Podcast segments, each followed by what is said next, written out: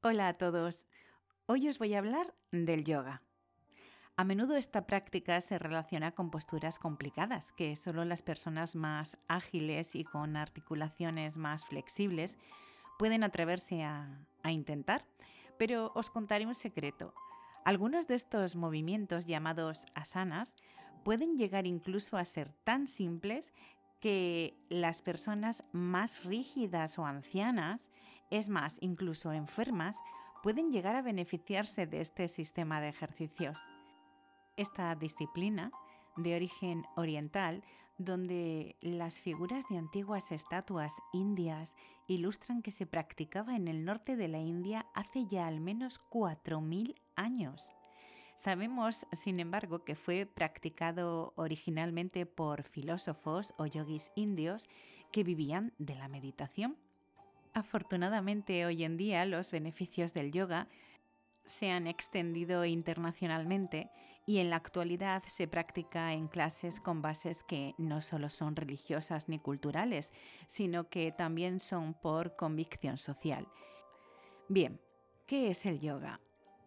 Pues el yoga es un suave sistema de ejercicios que beneficia tanto al cuerpo como al espíritu. Así de sencillo. La palabra yoga procede del sánscrito que significa unión, donde se cree que practicar la disciplina alienta la unión en la mente, el cuerpo y el espíritu y restaura todo el equilibrio de la persona. El yoga beneficia el cuerpo relajando los músculos y mejorando su agilidad, aptitud y funciones físicas. También relaja la mente y nos enseña cómo controlar el estrés, las emociones destructivas y los hábitos no sanos. Una mente relajada alienta a la concentración y la serenidad, y eso permite nuestro desarrollo físico en todos los sentidos. Os preguntaréis cómo actúa, pues bien, la armonía entre cuerpo, mente y espíritu se consigue a través de la correcta respiración, ejercicios de postura y, como no, la meditación. No solo para quienes practican el yoga, sino para nuestra vida diaria y cotidiana, para todos aquellos que vivimos en esta sociedad en la que el estrés forma parte de la mayoría de nuestras vidas. Respirar correctamente es una forma de controlar las funciones mentales y físicas y es esencial para estar relajados y sobre todo aprender a meditar. Pero bueno, ese es otro tema del que ya hablaremos en otro podcast. La mayoría de nosotros tendemos a respirar incorrectamente ansiedad y tensión hacen que demos cortas inspiraciones que se centran más en la parte superior del pecho, mientras que la falta de energía puede causar una respiración débil en la parte del diafragma. Para todos aquellos que no sepáis lo que es el diafragma, es el principal músculo de la respiración y se encuentra justo debajo de los pulmones.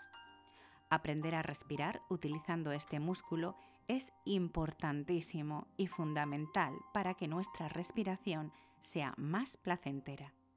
Si somos capaces de llegar a controlar este tipo de respiración, seremos capaces de dar pleno uso a nuestros pulmones, de manera que los fortalecemos y eso hace que incrementemos nuestra energía, vitalidad y mejoremos nuestra circulación. Los movimientos en el yoga estiran los músculos para liberar la tensión acumulada y alientan la flexibilidad en la espina dorsal.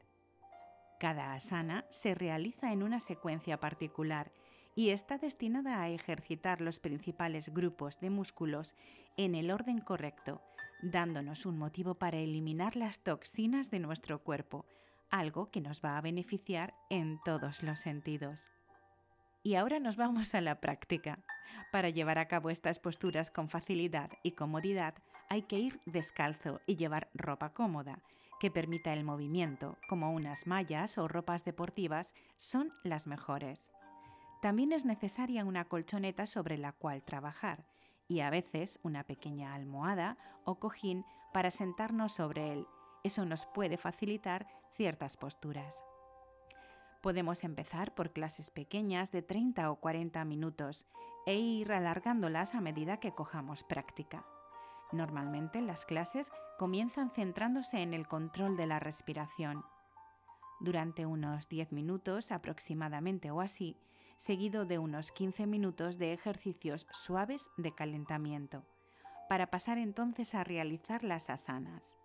Lenta y suavemente podemos mantenerlas en el tiempo, solo en ese tiempo que consideremos confortable para nosotros.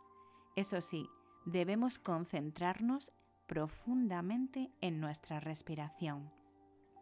A mí particularmente me gusta terminar las clases con unos 10-15 minutos de ejercicios de relajación, en los que una buena música de fondo y, por qué no, también algo de aromaterapia, pueden ayudar para que estos momentos se conviertan en verdaderos momentos placenteros.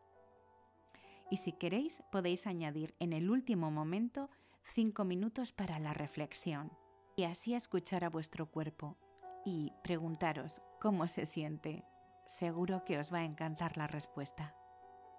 Os animo a todos a que practiquéis yoga si podéis. Hoy en día hay muchos tutoriales en Internet que nos pueden ayudar a practicarlo en casa, debido a las circunstancias actuales, sin necesidad de tener que acudir a un centro. Al principio no es necesario que le dediquéis demasiado tiempo, es cuestión de coger hábito y poco a poco notaréis que cada día os va apeteciendo aumentar un poco más esos minutos de relajación. El yoga es seguro para todo el mundo. Es apropiado para personas de todas las edades y niveles, niños, mujeres embarazadas, ancianos e incluso gente con problemas crónicos de salud. Todos ellos podrán practicar yoga. Eso sí, en estos casos se recomienda que sea bajo guía de un instructor cualificado. Otro día en otro podcast hablaremos de la respiración y os enseñaré con ejercicios prácticos cómo aprender a respirar utilizando ese musculito tan maravilloso y que tenemos tan olvidado que es el diafragma.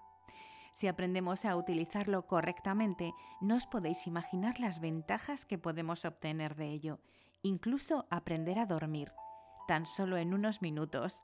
Otro tema del que trataremos también, no os preocupéis el sueño y sus dificultades. Espero que os haya servido de algo y que os haya animado a comenzar a practicar yoga. Y si no es así, simplemente gracias por escuchar. A veces solo compararnos a escuchar ya nos sentimos relajados. Y ahora sí, me despido de todos vosotros con una expresión india que significa me inclino ante ti y que se utiliza para saludar y despedirse y que habréis oído muchas veces. Namaste. Si os ha gustado, darle al me gusta y suscribiros, porfa. Nos vemos pronto. Besos.